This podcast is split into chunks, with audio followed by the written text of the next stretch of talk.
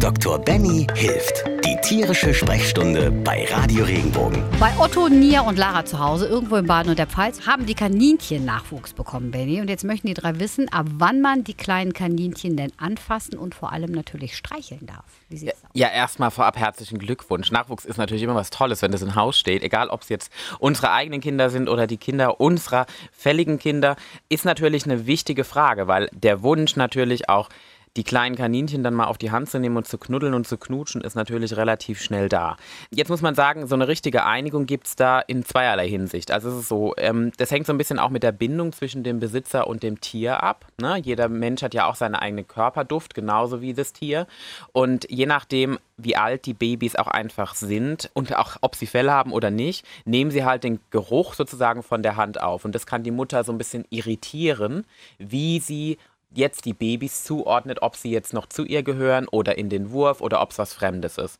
Das heißt, grundsätzlich muss man da sagen, ich würde dazu raten, die Babys am Anfang, gerade so die ersten zwei Wochen, wo sie auch intensiver gesäugt werden, wirklich in Ruhe zu lassen, immer mal darauf zu schauen, weil die Babys bewegen sich auch. Die liegen ja in so einem, einem wuscheligen, kuscheligen Bett aus Fell, was die Mutter vorher sich rausgerupft hat und zurechtgelegt hat.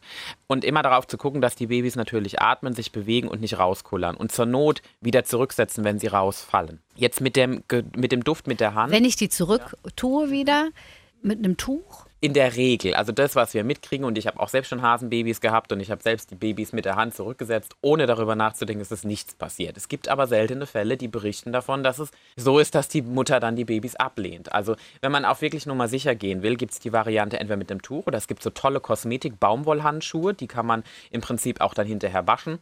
Das heißt, die kann man benutzen, um die Babys zurückzusetzen, um die Babys auch mal anzuschauen oder wieder zu wenden. Das ist eine ganz unkomplizierte Sache und man geht im Prinzip nicht das Risiko ein, dass so eine Duftübertragung passieren kann. Und ähm, das rate ich immer dazu an, dass man das machen kann. Spätestens, wenn die Babys eigenes Fell haben und die Augen auf und selbst durch die Gegend laufen, da ist dann das ganze Problem sowieso vom Tisch. Brauchen die denn noch irgendwas anderes außer Mama und ein wohliges Nestchen? Prinzipiell eigentlich nicht. Kaninchen sind ja Nesthocker, das heißt, die bleiben im Prinzip bis zu einer gewissen Lebenswoche in ihrem Nest verharren und werden dann gesäugt, bis sie die Augen aufmachen. Und dann, wenn sie praktisch selbstständig sind, keine Muttermilch mehr brauchen und selbstständig Nahrung aufnehmen, sind die praktisch bereit zur Abgabe. Also in der Regel ist es ja so, dass die dann ab zwei Wochen ihre Augen öffnen, öffnen dann anfangen sich deutlich mehr zu bewegen und dann haben sie auch schon Fell. Und wenn die dann auch alleine durch die Gegend laufen, dann ist es so, dass man eigentlich auch dann schon langsam sieht, dass die Mutter sich automatisch ein bisschen mehr zurückzieht, die Babys aktiver werden, die Umwelt erkunden und dann beginnt dieser leichte Abnabelungsprozess.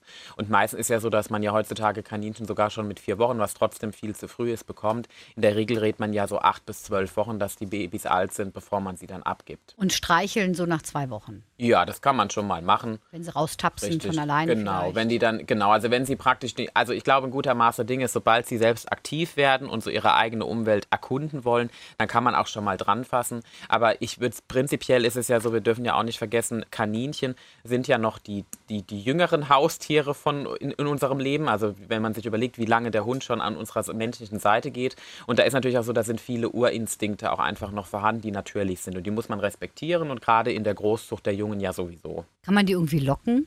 Eine Nee. leckere Karotte hinhalten oder Nee. irgendwie ein Geräusch machen oder so, dass die oder sind die von sich aus neugierig? Genau, die sind schon neugierig. Also die werden ja taub, blind und nackt geboren.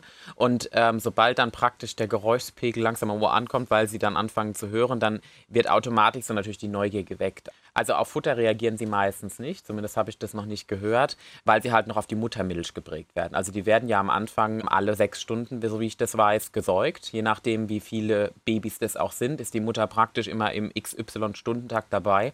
Und dann muss man eigentlich eher darauf achten, das ist was anderes, was ich unterstreichen möchte, dass die Mutter gut ernährt wird. Also sobald die Mutter praktisch nicht nur während der Trächtigkeit braucht die praktisch doppelt bis dreimal so viel Energie, wie sie vorher hatte, sondern gerade während der Säugephase, wo sie Milch produziert, um ihre Babys auch mit Energie zu versorgen.